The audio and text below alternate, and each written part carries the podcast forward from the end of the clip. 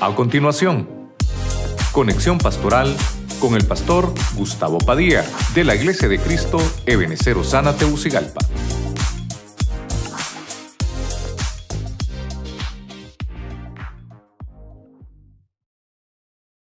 Dios les bendiga, mis hermanos, a todos los que están en casita. Estamos aquí de nuevo con ustedes para trasladarles un tema de enseñanza. Bendecimos a todos los que nos abren las puertas de sus casas para poder llegar a través de la palabra del Señor. Queremos que ahí hoy en su casita, como siempre les recalcamos, tenga su Biblia, su libreta, su lápiz, porque hoy tenemos enseñanza de parte del Señor. Quiero que abra conmigo la Biblia. Vamos a leer Primera de Pedro, capítulo 5, versículo 10. Vamos a leer la versión Arcas Fernández. Leemos la palabra en el nombre del Padre, del Hijo y del Espíritu Santo. La fuente de todo bien está en Dios, que os ha llamado a compartir con Cristo su gloria eterna. Y Dios mismo, después de estos padecimientos, que son al fin tan breves, os restablecerá, os confirmará os fortalecerá y os colocará sobre una base inconmovible. Que el Señor pueda añadir bendición a su palabra. La parte que usted puede ver acá, que yo le tengo subrayada, es esa parte que dice, después de estos, después de estos padecimientos. Y hay algo tan interesante acá porque dice que son al fin tan breves entonces, quiero tratar de desarrollar con usted el tema que yo le puse por nombre frutos de una prueba. Y usted se va a fijar ahí que tratamos de buscar una niñita, ¿verdad? Que se está comiendo esa manzana, ¿verdad? Como, como disfrutando después de, una cosecha o de, un trabajo que se hizo, el poder disfrutar de, lo que Dios nos ha dado y, lo que, y de lo que Dios está fraguando para tu beneficio. Así que quiero que oremos y para poner esta palabra en las manos del Señor. Padre Celestial, en el nombre poderoso de Jesucristo, te damos gracias de nuevo por permitirnos, Señor, trasladar tu palabra, predicarla, Señor, que seas tú tocando los corazones de nuestras vidas, de cada uno de los hermanos que están a través de la radio, la televisión, las redes sociales, que podamos todos, Señor, recibir el buen mensaje para el bálsamo de nuestro, de nuestro corazón. Quédate con nosotros desde el principio hasta el final. Te damos gracias, Señor, en el nombre de Jesucristo. Amén. Y amén. Cuando nosotros empezamos a, buscar por qué la Biblia nos habla de prueba, ¿por qué? Yo, yo no vengo a decirle hoy que usted que ahora que es cristiano ya jamás va a tener una prueba. No, todo lo contrario obviamente tiene que venir un momento probatorio, porque Dios tiene que eh, llenarnos de recompensa, llenarnos de galardones. Y para eso es la prueba, para saber de qué estamos hechos. La prueba es cuando se da una razón, la prueba es cuando se da un argumento con que obviamente se puede probar, valga la redundancia, o intentar determinar de qué está hecho una cosa. Eso es prueba. Es cuando yo quiero conocer las cualidades de, una persona, la pruebo. Es cuando yo quiero verificar la eficacia, la capacidad que tienen las personas, es saber cómo funciona, es saber cómo, cómo reaccionamos a X o Y razón. Entonces, la prueba es qué es lo que yo voy a producir o cómo voy a comportarme en una determinada situación. Ahora, no quiero que, pierda de vista el tema, frutos de una prueba, porque entonces ahora lo que yo quiero remarcarle es, ¿qué produce? Porque el pasaje que leímos al principio es que hay una prueba que va a ser muy breve, pero que después de esos padecimientos vamos a recibir un galardón. Entonces yo quiero ver con usted qué produce el haber estado en una situación difícil. Entonces quiero que se vaya conmigo al primer punto que está en Hechos capítulo 1, verso 3. Vamos a leer la Biblia de las Américas. Dice la Biblia, a estos también, después de su padecimiento, se presentó vivo con muchas pruebas, pruebas convincentes, apareciéndoseles durante 40 días y hablándoles de lo concerniente al reino de Dios. Ok, voy a, voy a, tratar de desarrollar con usted ahora el, primer punto que tenemos acá de este tema. ¿Qué es lo que produce el efecto de estar en una prueba o qué, o qué es lo que qué efecto va a, realizarse o qué resultado voy a tener yo en medio de una prueba. Entonces, el primer punto, si usted lo mira acá, yo se lo puse, Hechos capítulo 1, verso 3, le puse que eh, lo que produce es testimonio. Entonces, eh, hay un fruto, hay un fruto. Y acá lo vamos a, lo vamos a marcar entonces. Y eh, el pasaje que estamos utilizando, pasaje que estamos utilizando acá, es el pasaje de Hechos capítulo 1, verso 3.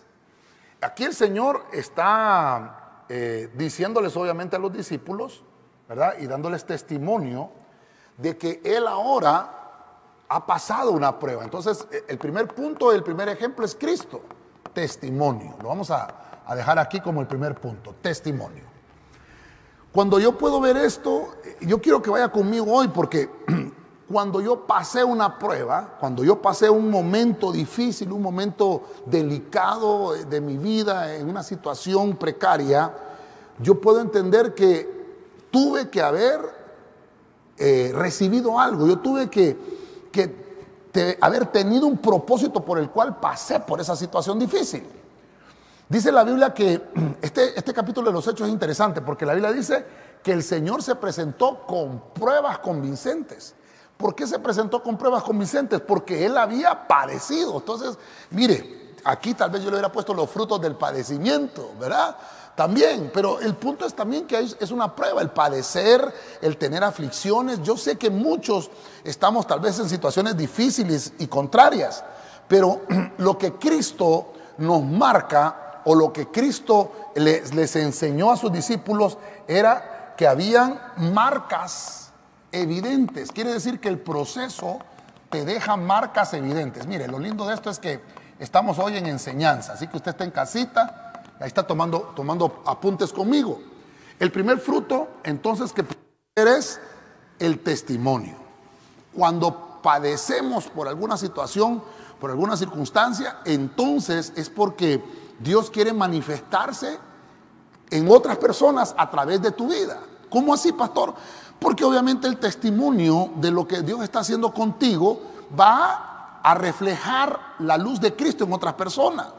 El testimonio es que cuando tú estás en esa situación, yo lo que te quiero ministrar es eso, cuando estás en la situación difícil, cuando estás en el, en el, en el momento de aflicción, Dios te dice, que te está usando, que a través de tu vida se está manifestando una luz hermosa, que no debes de perder el ánimo, porque hermano, aquí todos, hermano, aquí todos vamos a padecer, todos, mire, estamos en el punto uno todavía. Todos tenemos que padecer, todos tenemos que eh, atravesar el, momento de la prueba, todos tenemos que atravesar el momento de la aflicción, pero Dios, pero Dios en su misericordia nos regala algo y nos dice, porque le enseñó las marcas a los discípulos. ¿Qué le enseñó? No perder el ánimo. No lo pierdan. No perder el ánimo. Que no, que no se vayan a, a, a desanimar. Sino que el Señor te está diciendo, ten ánimo, ten ánimo, porque esto solamente es un breve padecimiento. Por eso eh, le puse acá eh, el, primer, el primer versículo que tenemos acá, 1 de Pedro capítulo 5, versículo 10, de la versión Arca Fernández, que dice, esto que van a pasar, esto que van a padecer, no es por, todo, por toda su vida, no, no todo el tiempo, hermano, que me estás oyendo y escuchando, vas a estar en un tiempo de padecimiento, no siempre vas a estar afligido, va a haber un momento donde la luz de Cristo se va a reflejar. Debemos de continuar aquel trabajo que le fue asignada a la iglesia del principio, porque Cristo se, le, se les presentó con pruebas convincentes a la iglesia del principio. Entonces, ese trabajo que se le asignó a la iglesia, nosotros lo debemos de continuar, porque todavía hay mucho trabajo por hacer. ¿Cómo? Sirviéndole al Señor Sírvele a Cristo. Hay un testimonio que tú le tienes que dar a otras personas de que así como Cristo te ayudó en tu aflicción, en tu momento de padecimiento, también de la misma forma va a estar con los demás. Entonces tú tienes que servir de testimonio. Vemos que Cristo se presenta después de los padecimientos con pruebas convincentes, convincentes. Ok, vamos a ir avanzando entonces en el, mismo punto 1 este pasaje se lo quiero regalar, que está en 2 de Corintios capítulo 4, versículo 8, la versión oro. Mire lo que dice. Nos vemos acosados de toda suerte de tribulaciones, pero no por eso perdemos el ánimo. Por eso se lo puse allá, no perder el ánimo. Por eso no perdemos el ánimo. Nos hallamos en grandes apuros. Mire qué terrible. Mas no desesperados o sin recursos. No, entonces todo lo contrario. Mire lo que le vengo a dejar yo a usted. Dios te viene a decir hoy, no vas a estar sin recursos, no vas a atravesar eh, solo el, desierto, no vas a atravesarlo solo, sino que Dios va a estar contigo en medio de toda circunstancia difícil, en medio de todo padecimiento, en medio de toda aflicción. El Señor ha prometido que no te va a dejar solo. Eso es lo que yo le vengo a decir de parte del Señor, hermano. Tal vez lo vamos a ver con diferentes cosas acá. Porque lo que quiero mostrarle es Ahora, ¿cómo vamos a ir avanzando?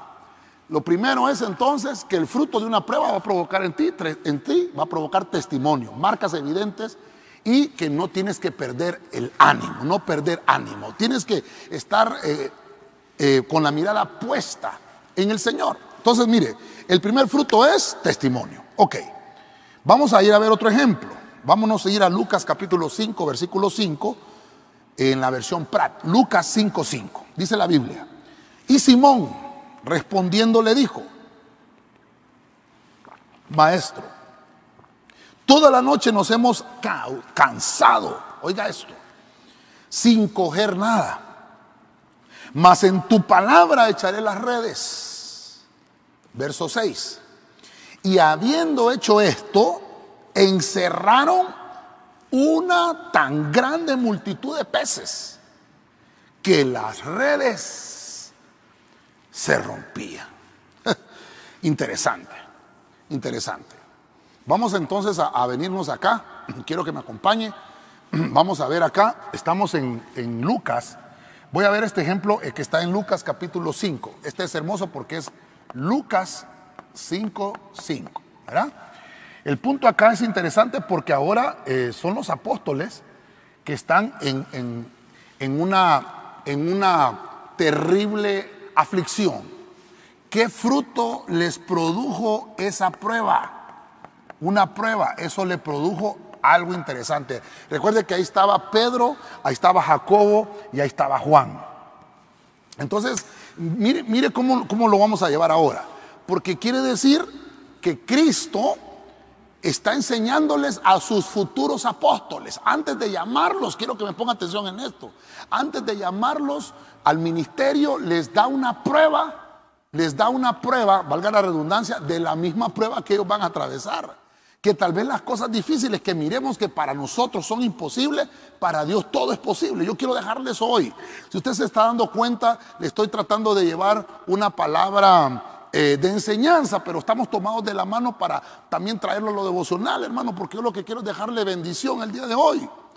¿Cómo es que podemos ah, obtener cosas positivas de una, de una prueba? Mire usted, bonanza. Hermano que estás pasando aflicción, hermano que estás tal vez en un momento difícil, en un momento de escasez, estás tirando las redes por todos lados, pero nada te sale. Mire lo que nos dice el Señor. No te preocupes, vuélvelo a hacer, pero ahora hazlo en mi nombre. Por eso es que aquí dice, que toda la noche lo hemos hecho y estamos ya cansados. Alguien me dirá, pastor, yo lo he intentado montones de veces. He ido a buscar el trabajo, he, mandado currículums por todos lados, nadie me llama, eh, estoy ya desajustado, no sé qué hacer. Bueno, Dios te dice, vas a hacerlo ahora en mi nombre. Y por eso es que dice, dice Pedro ahí mismo, ¿verdad? Más en tu palabra echaré las redes. Dios, hermano, está dándoles la prueba y obviamente nos sirve a nosotros también de que todo lo que hagamos en el nombre de Cristo va a traer bonanza. Es que Dios va a utilizar tu oficio, Dios va a utilizar en lo que tú estás ocupado para bendecirte, para que tú puedas ver eh, la mano de Dios. Entonces, como estamos acá, aquí le vamos a poner nuestra ocupación. Ah, ok, vamos a ver qué pasó aquí. Lo bueno es de aquí es que puedo borrar, ¿verdad? Nuestra ocupación. ¿Qué, ¿Qué ocupación tienes? ¿En qué estás ocupado? Creo que uno de los temas que hemos hablado fue la ocupación ministerial. ¿En qué cosas te ocupas? ¿En qué cosas estás eh, invirtiendo tu tiempo? Porque estos, estos eh, discípulos no estaban saboreando la victoria, sino que todo lo contrario, estaban probando lo amargo que era la prueba. Eh, hermano, Dios te está probando. Eh, está viendo el Señor qué estás haciendo con tu ocupación, con tu esfuerzo. No vas a lograr nada, hermano. Hay gente que, a mí me dice, viera cómo me ha bendecido el Señor. Y yo les digo, gloria a Dios. Qué bueno que dice cómo me ha bendecido el Señor. No diga cómo estoy, cómo estoy de prosperado por mis fuerzas. No, eso no. Debemos decir cómo me ha bendecido el Señor. Porque en todo lo que nosotros hacemos, en todo lo que nosotros emprendemos, es Dios el que va del lado de nosotros. Es Dios que va con nosotros. Eso es lo que le estaba enseñando el Señor a sus futuros apóstoles, enseñándoles a depender, enseñándoles a que ellos deben de tener un desarrollo personal. Por eso es que tú debes de mantenerte siempre en tu ocupación espiritual. ¿Cuál es tu ocupación? Mantente ahí. No importa que hayas hecho miles y miles de cosas o cuántos años lo hayas estado haciendo. Dios dice, mantente ahí. Solo espera la orden. Cuando yo te diga que lo vuelvas a hacer, esta vez, dice el Señor, vas a tener victoria. Puedes estar ocupado en tu función espiritual aunque tú no veas el éxito. Persevera en tu oficio. Y yo te aseguro que verás la gloria de Dios.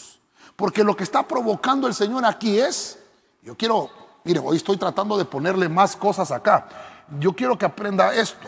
Usted está en un desarrollo, usted está eh, creciendo a través de la prueba. Está desarrollándose de manera personal. Todo lo que estamos haciendo a través de las pruebas y las aflicciones es, hermano, para que nosotros podamos entender que nuestra ocupación que nuestro oficio lo que nos va a llevar es a tener un desarrollo.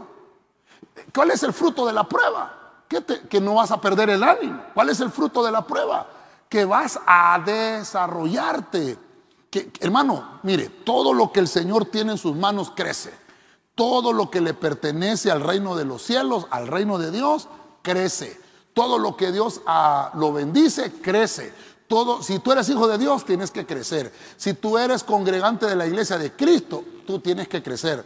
Tú tienes que desarrollarte porque Dios te envió a un lugar donde te están alimentando. Dios te envió a un lugar donde te están dando todos los nutrientes. Dios te envió a un lugar donde tienes los recursos necesarios para tu desarrollo. Mantente en tu ocupación, mantente en tu ocupación. No vayas, no vayas a cesar de estar en tu ocupación, porque tarde que temprano va a venir esa activación de parte de Cristo y te va a decir, ahora lo vas a hacer en mi nombre. Como le dijo estos apóstoles, estaban ellos en su oficio, lo que ellos sabían hacer era pescar. Usted ya sabe que hemos usado este versículo para muchas prédicas también, pero hoy se lo quiero dejar como un fruto de una prueba. Dios está probando a ver de qué estás hecho, si le crees en realidad o en qué nombre estás haciendo las cosas, porque la Biblia dice que todo lo tenemos que hacer en el nombre de Cristo. Ok, ya tenemos el fruto del testimonio, tenemos el fruto de la bonanza. Avance conmigo y vámonos a Jeremías capítulo 18, verso 4. Hay otro fruto. Mire qué interesante este fruto que le voy a mostrar acá. Dice la versión Serafín Ausefo. Pero la vasija que estaba haciendo con la arcilla se estropeó en las manos del alfarero. Y entonces volvió a hacer con ella otra vasija, como le pareció mejor al alfarero. Usted me dirá, pastor, ¿y qué podemos aprender de aquí? Ah, este es, ah, este es algo tan hermoso. Mire, es tan hermoso porque de acá no solamente aprendemos, sino que también hasta hay, hasta hay coritos, ¿verdad? Que éramos vasijas en las manos del Señor. Quiero que venga conmigo para que podamos aprender qué podemos sacar de este pasaje. porque ahora estoy en el libro de Jeremías, Jeremiah. Este es el capítulo 18, versículo 4. Esta Biblia es interesante porque eh, la Biblia que estamos leyendo aquí es la Serafín Ausefo. Serafín Ausefo dice que hay una vasija que se pierde. Eh, ¿Qué fruto puedo sacar de esta prueba? El fruto de la valoración. Usted que está en casita, que está conmigo ahí, escriba valoración, valoración. Mire cómo vamos acá. El primer fruto que nos enseña Cristo es el testimonio. El segundo fruto es bonanza. Quiere decir que lo que tengas Dios lo va, a abundar. Eso es bonanza. Pero ahora estoy viendo en Jeremías que hay una vasija que atraviesa un momento de prueba. Y lo que, lo que va a resultar después de ese padecimiento, lo que va a resultar después de esa prueba es que va a haber un fruto, va a haber un fruto. ¿Cómo se llama ese fruto? Pues yo le puse valoración. Usted póngalo ahí en su libreta, ponga valoración. La valoración es porque dice que esa vasija que estaba haciendo el alfarero se estropeó. Esta versión dice se estropeó. Y mire qué interesante, yo se lo tengo subrayado aquí, en las manos del alfarero. Se estropeó en las manos del alfarero. Qué terrible, hermano, cuando nosotros no hemos entendido en las manos de quién estamos.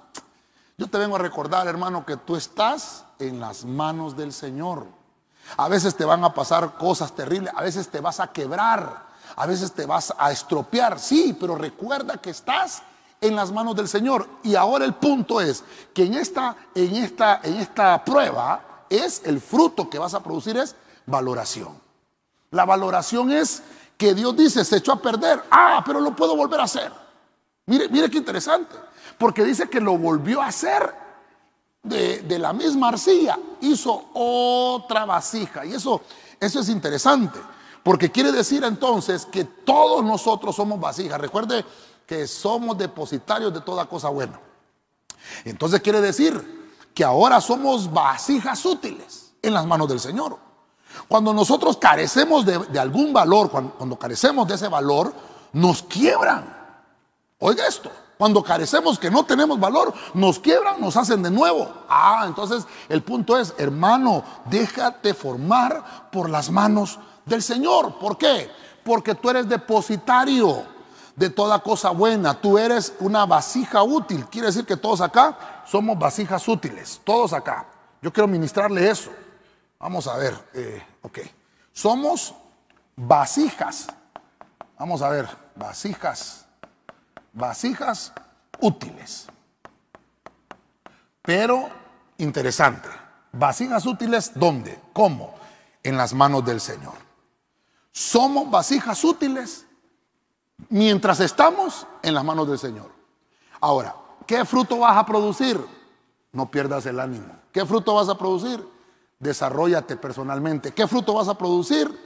Ah, te van a hacer de nuevo, porque eres depositario de toda cosa buena.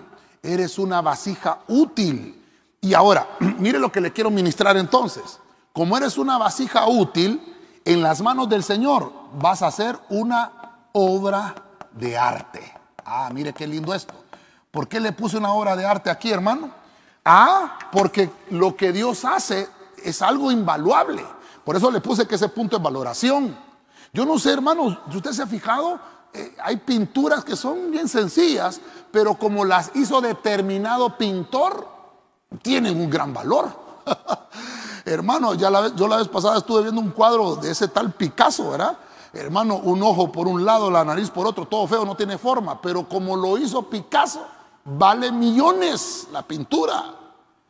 ¿Quién, ¿Quién fue el que lo hizo? Picasso. Ahora, usted puede hacer una pintura muy parecida, usted puede hacer un dibujo muy parecido, y eso, como usted no es pintor reconocido, o tal vez yo, ¿verdad? No soy un pintor reconocido, hago unas rayerías ahí o algo, algo, van a decir, ¿y quién lo hizo esto? Fulano de tal, ¿y ese quién es? Es más, ni van a querer pagarte por la, por la pintura, porque no, no es una persona de renombre, pero si ya lleva el nombre, no, este lo hizo Da Vinci, este lo hizo Picasso, ¿verdad? Esos pintores, ¿verdad? Eh, famosos, ah, entonces vale tanto, vale millones. Entonces, Depende en las manos de quién estás. Ahora, la noticia que yo te traigo es, estamos en las manos del Señor y todo lo que Dios está haciendo en nosotros, toda la obra que Él comenzó en nosotros, la va a terminar. Y cuando esa obra se complete, somos una obra de arte en las manos del Señor. Y por eso es que la gente le tiene envidia a los cristianos, porque nosotros valemos la sangre de Cristo. Cuando tú carezcas de valor, entonces te van a quebrar para volverte a hacer otra vasija, en una vasija que tenga un gran valor. Amén y amén. Seguimos avanzando, seguimos avanzando. Quiero que vaya conmigo. Voy a, voy a ponerme ahorita a la mitad del tema. Y este, este punto me ha perseguido. Fíjese que el año pasado creo que era la obediencia, pero mire que ahora es la paciencia, Dios santo. Que Dios nos ayude con esto. Mire lo que dice aquí, Santiago capítulo 1, verso 2. Oiga esto, traducción del lenguaje actual. Hermanos en Cristo, ustedes deben sentirse muy felices cuando pasen por toda clase de dificultades. verso 3. Así cuando su confianza en Dios sea puesta a prueba, ustedes aprenderán a soportar con más fuerza las dificultades. Ah, qué pasaje este más hermoso. Santiago era uno de los columnas de, de la iglesia primitiva. Santiago era uno de los apóstoles muy respetados, muy respetados. Santiago era muy fuerte, era muy confrontativo. Santiago tenía un, carácter muy fuerte, muy fuerte. Pero las palabras que él escribe, hermano, también traen bendición y eso es lo importante de lo que le quiero mostrar acá. Porque está diciéndole el apóstol, ah, hermanos, hermanos, ¿qué les pasa? Porque están en una prueba tan triste. No, hombre, ustedes deben de sentirse felices. mire, hermano, codea al que tiene a la par. Hermano, está pasando por una tribulación, debes de sentirte feliz. Cuando pases, dice toda clase de dificultad. Hermano, es que hay gente que dice, no, es que usted no sabe, usted no sabe lo que yo estoy pasando. Ah, es que esto que estoy atravesando solo yo sé, solo Dios y yo sabemos. no, hermano, no nos confundamos. Todos pasamos por situaciones difíciles y tremendas. Entonces, yo voy a Vamos a ver. Voy a tratar de, desarrollar este fruto. Muy interesante, muy bonito. Este, este, este es Santiago. Santiago es tremendo. Vamos a ver, es del versículo 2 y versículo 3. Santiago nos enseña que debemos de dar fruto a través de, de la prueba. Ese fruto que debemos de dar se llama paciencia.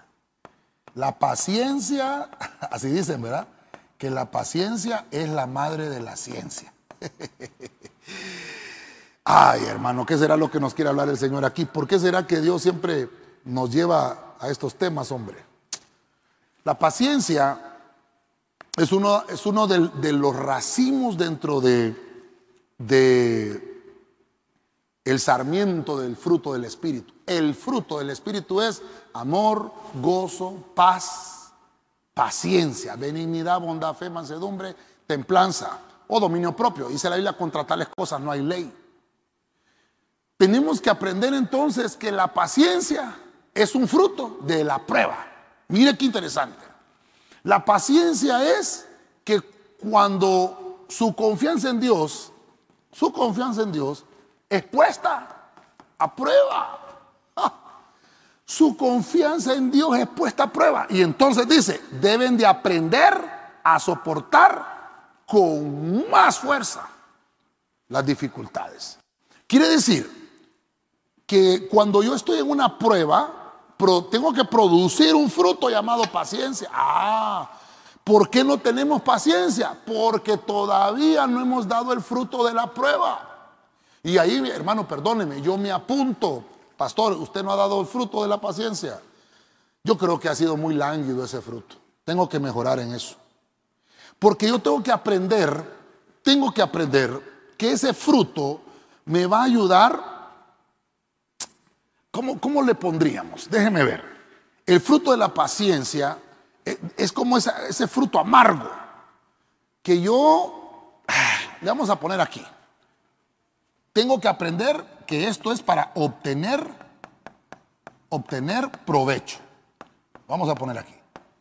Vamos a obtener provecho. Una prueba que venga a tu vida o una prueba que estés atravesando, Dios no la va a mandar para destruirte. Dios va a mandar esa prueba porque tienes que aprender a sacarle provecho.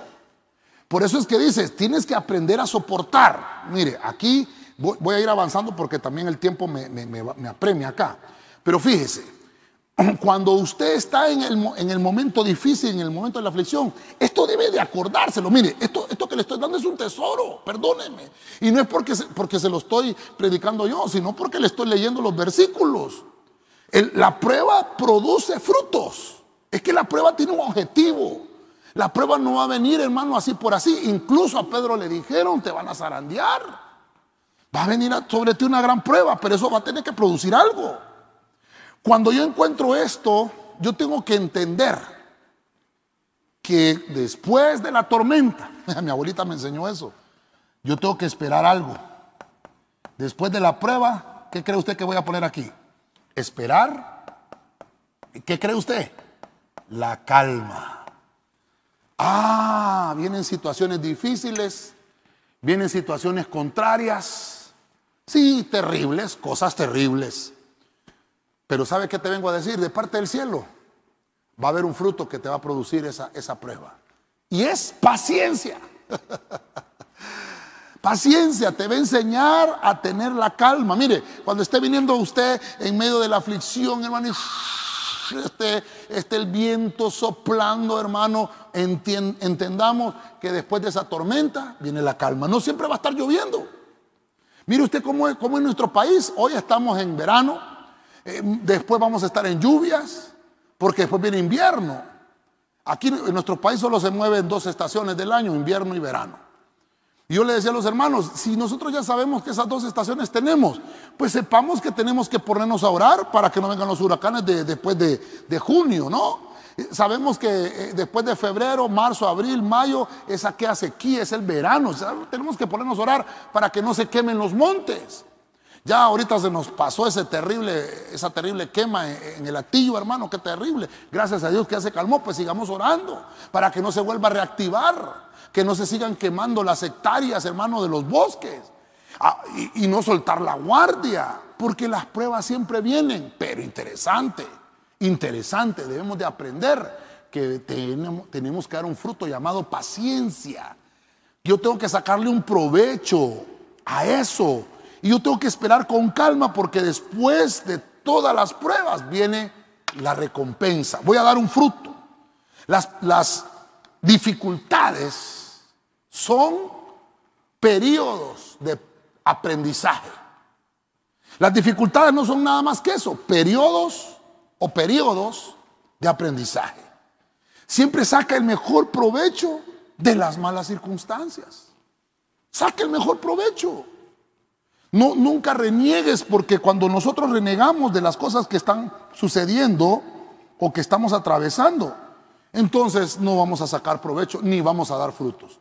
Tenemos que dar el fruto del testimonio, mire, tenemos que dar el fruto de la bonanza, tenemos que dar el fruto de la valoración y tenemos que dar el fruto de la paciencia, obtener el provecho y tenemos que esperar la calma. Entonces avancemos. Véngase conmigo acá, véngase conmigo acá.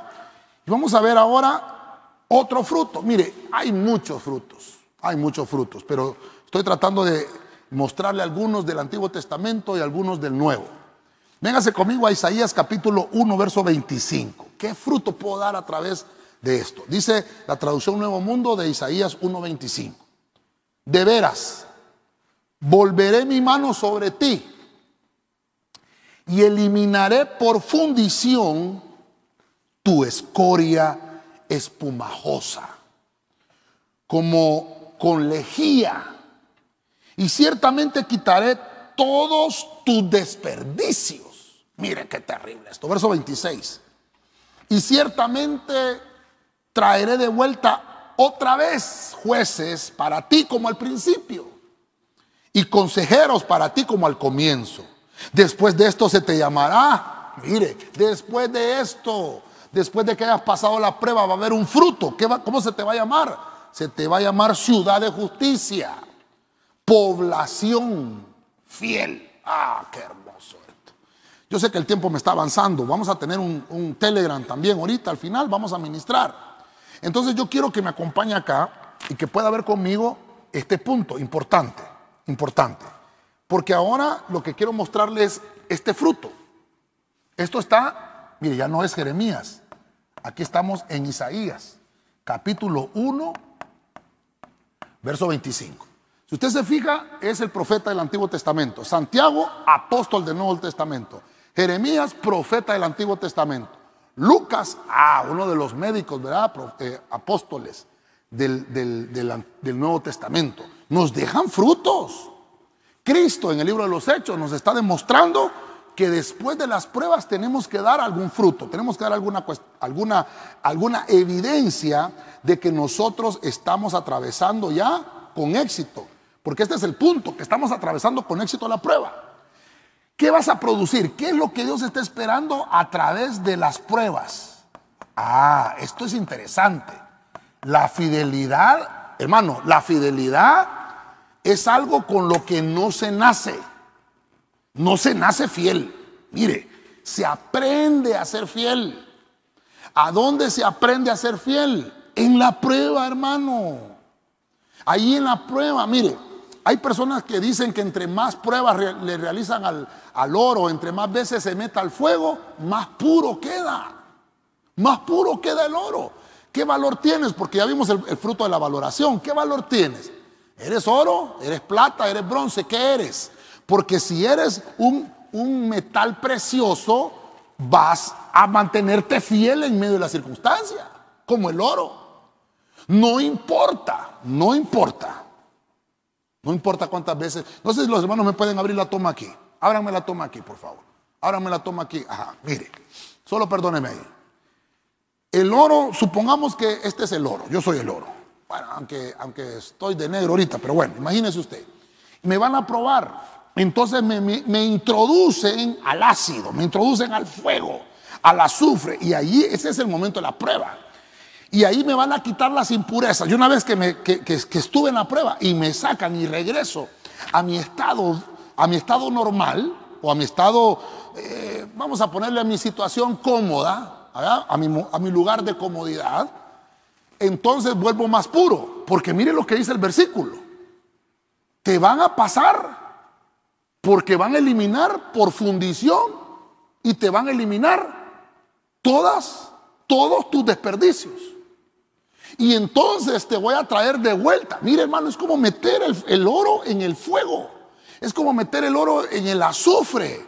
Voy a traerte de nuevo, voy a traerte jueces, voy a traerte consejeros y después te voy a llamar ciudad de justicia. Te voy a llamar población fiel. Ah. Entonces quiere decir que cuando yo empiece a entender por qué estoy en la prueba, es porque Dios me está forjando para que se refleje la imagen de Cristo. Cuando, cuando yo entiendo esto, cuando yo entiendo esto, debo de saber de que se refleja la imagen. Voy a poner aquí por cuestión de que no me cabe, ¿verdad? Pero vamos a poner aquí reflejar su imagen. Cuando digo que se refleja su imagen, ahí está. Reflejar su imagen es la imagen de Cristo. Quiere decir que cada vez que te van a meter en el fuego, cada vez que te van a meter en la tribulación, cada vez que vas a atravesar alguna aflicción, hermano, es porque tienes que reflejar a Cristo. Ahora, ¿cómo se hace eso? Ah, nuestras imperfecciones hacen que no se refleje Cristo. Entonces, yo te digo, procura mantener limpia tu vida para hacer testimonio. a otros. Ya lo vimos al principio, el primer fruto es el testimonio. Si tú te mantienes limpio, te mantienes saludable, vas a reflejar la imagen de Cristo, vas a ser fiel. Pero ¿cuándo vas a ser fiel? Cuando pases la prueba. Hay hermanos que me dicen, pastor, yo soy fiel. Yo le digo, hermano, le falta prueba todavía. Hay que probarlo. Pueda que esté en el proceso, pero la, la fidelidad se prueba, se prueba. Yo les he enseñado a ustedes, después de la fidelidad viene la lealtad. No se puede ser leal sin ser fiel primero. Entonces, para llegar a este punto, yo quiero mostrarle, como la Biblia nos está enseñando acá, que hay que aplicar justicia. Por eso le pongo acá, serás una, una ciudad de justicia. Eso dice ahí, ¿verdad? Eso dice ahí. Se te va a llamar ciudad de justicia. Entonces por eso le pongo el punto aquí, aplicar justicia. Aplicar justicia. Ah, mire qué lindo. ¿Cuántos, cuántos puntos llevamos ya desarrollados? Ya llevamos desarrollados cinco, cinco, frutos. Con esto, con esto yo me sentiría más que servido, ¿verdad? Ya tenemos el fruto del testimonio, el fruto de la bonanza, el fruto de la valoración, el fruto de la paciencia, el fruto de la fidelidad. De la fidelidad. Entonces, no sé si me pueden ir ayudando con un piano, por favor, los hermanos, para que vayamos viendo un poquito cómo, cómo vamos a ir desarrollando esto. Vamos a ver, aquí tenemos eh, seis puntitos que hemos desarrollado. Déjeme, déjeme ver si, si miramos el punto seis ahora. El punto seis, yo siempre que pongo el, número seis me acuerdo de eh, los, sentimientos humanos, porque el número seis eh, habla de los sentimientos humanos. ¿Qué cosas podemos ver acá? ¿Qué cosas podemos ver? ¿Qué, qué, debe, ¿Qué fruto cree usted que puede pasar acá? Acompáñeme a Zacarías capítulo 13, verso 9. Me ayudan con un piano, por favor. Versión Martín Nieto. Y haré pasar por el fuego a esta tercera parte. La purificaré. Como se purifica la plata. Ah, mire lo que venimos hablando. Y la probaré como se prueba el oro. Ah, ya vimos el oro. Y ahora dice, Él invocará mi nombre. Y yo, te, y yo le escucharé.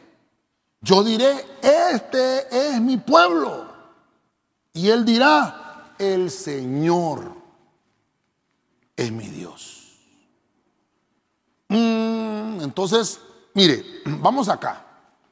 Vamos, todavía estoy acá con, un profeta del Antiguo Testamento. Zacarías 13:9. Por el punto que voy a ver, ¿qué cree usted que nos sacaría Zacarías?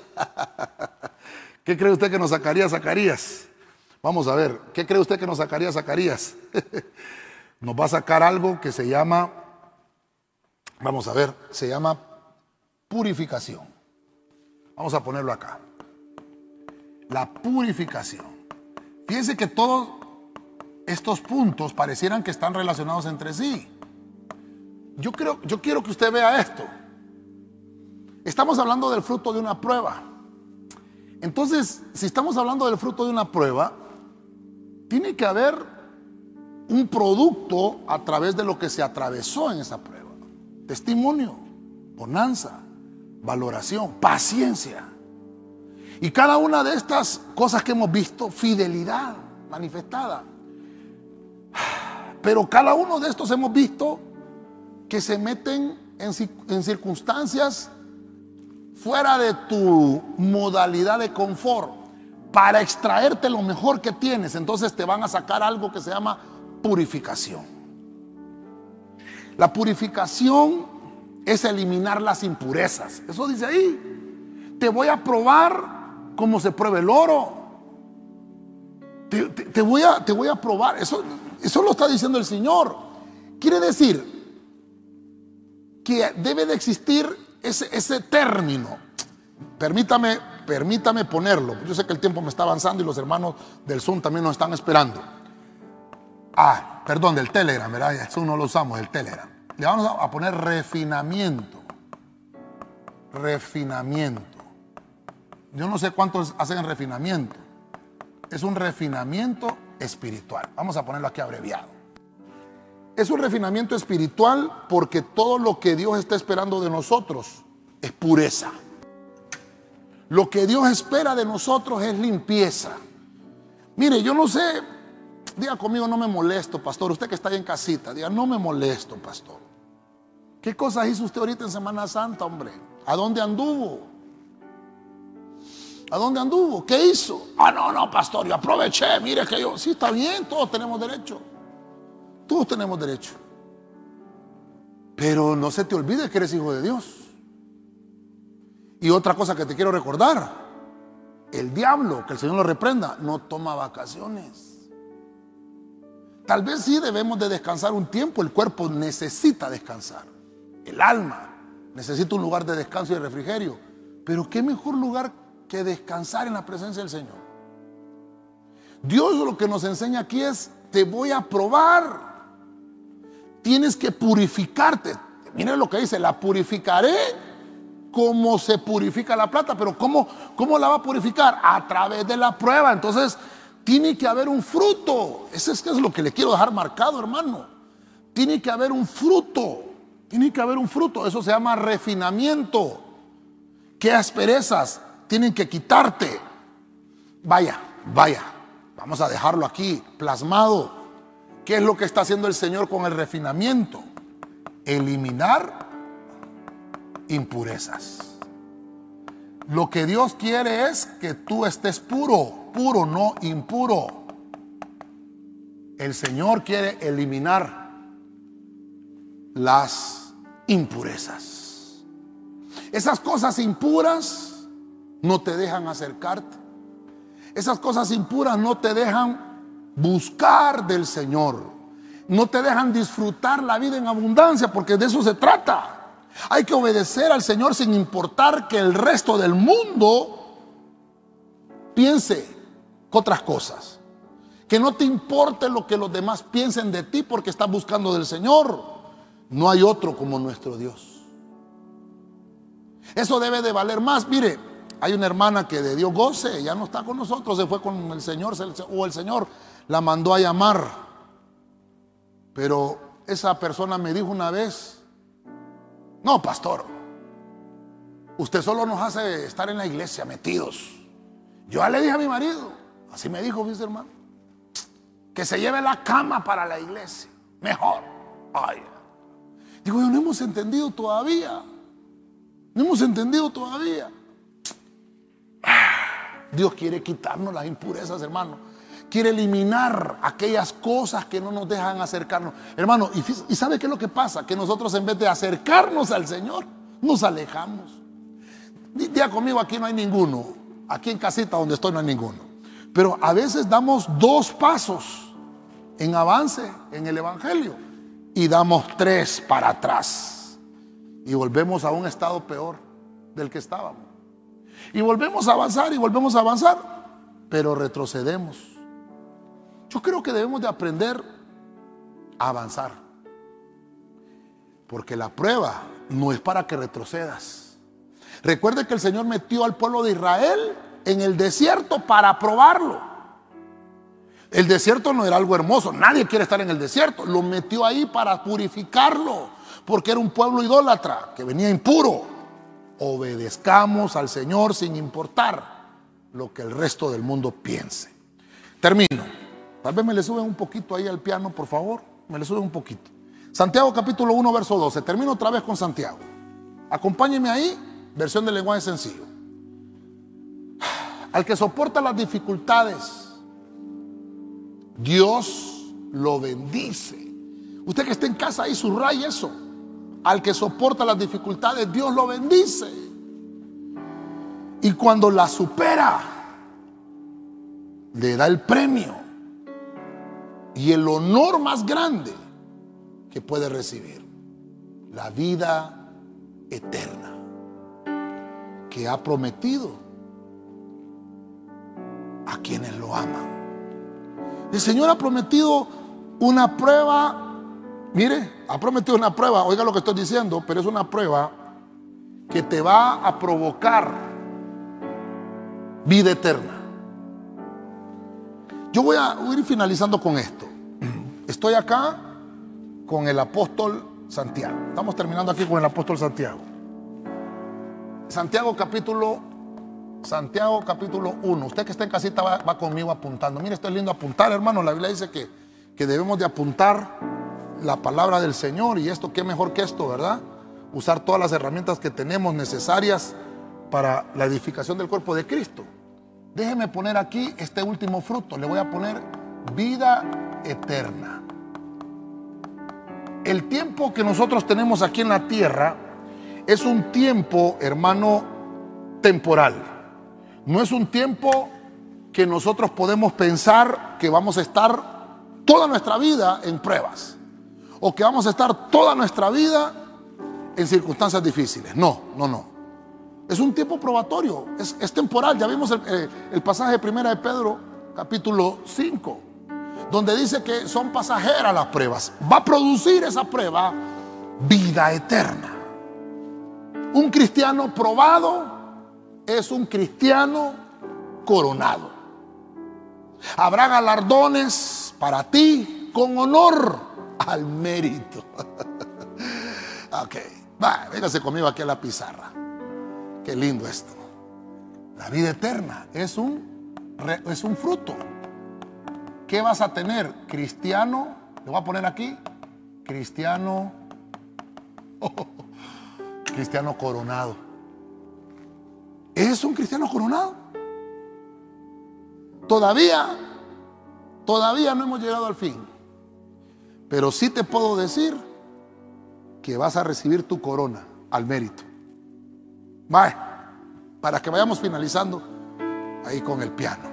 Los hermanos que están a través del Telegram me ayudan también ahí para que vayamos eh, entonándonos con esto. Yo no sé si usted en la escuela o en el colegio le dieron algún diploma que se llamaba honor. honor al mérito. Mire, a mí me daban, a mí me daban, hermano, diplomas, pero, ay, me ponían cero en conducta, hermano. Era terrible, me recuerdo en la escuela. Pero al final, fíjese que siempre me daban un diploma que decía honor al mérito. Y me decían diploma de aprovechamiento. Después de todo aquel año, hermano, que había sido difícil, terrible. Mire qué lindo estoy terminando. Frutos que Dios te da. Un cristiano probado es un cristiano coronado. ¿Te están probando? Déjame decirte, hermano, te están preparando la corona. Estás sintiendo que la aflicción, hermano, ya no la puedes soportar. Están puliendo tu corona, hermano.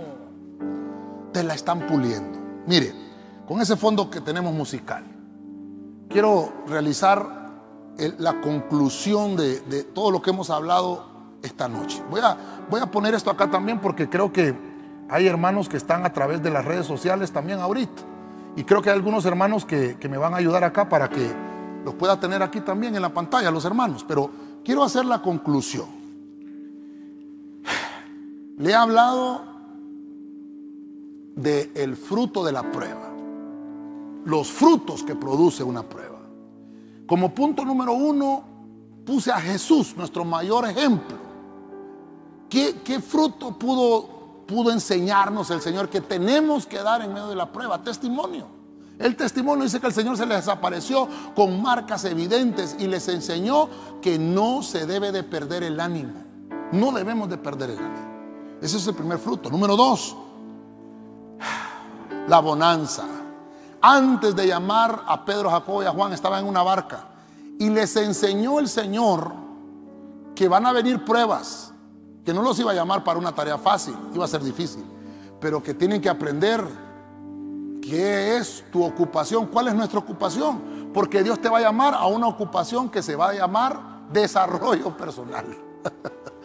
El ministerio no es más que eso, el ministerio es trabajo.